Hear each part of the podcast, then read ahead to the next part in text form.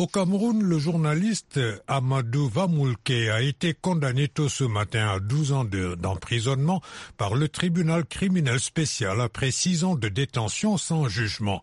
Il est poursuivi pour détournement de fonds pendant qu'il a occupé les fonctions de directeur général de la CRTV, la radio et télévision d'État.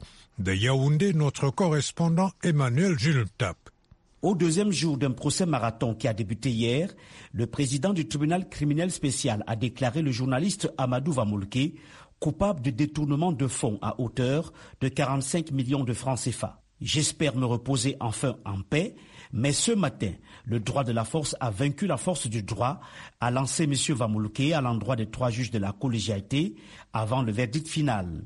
Moïse Pofon, L'avocat de la CRTV a qualifié la condamnation du confrère Vamolke de juste cause au regard du préjudice économique subi par l'organisme étatique, mentionne un autre avocat de la partie civile. Amadou Vamolke a été condamné au même moment que l'ancien ministre des Finances, Polycap Ababa, qui écope de 17 ans d'emprisonnement. Tous deux ont été reconnus coupables de détournement en coaction de plus de 570 millions de francs CFA. Amadou Vamlouke a été conduit 138 fois de sa cellule au tribunal criminel spécial de Yaoundé depuis son arrestation en 2016.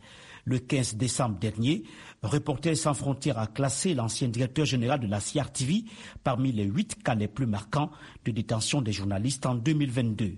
Yaoundé, Emmanuel Jumtap.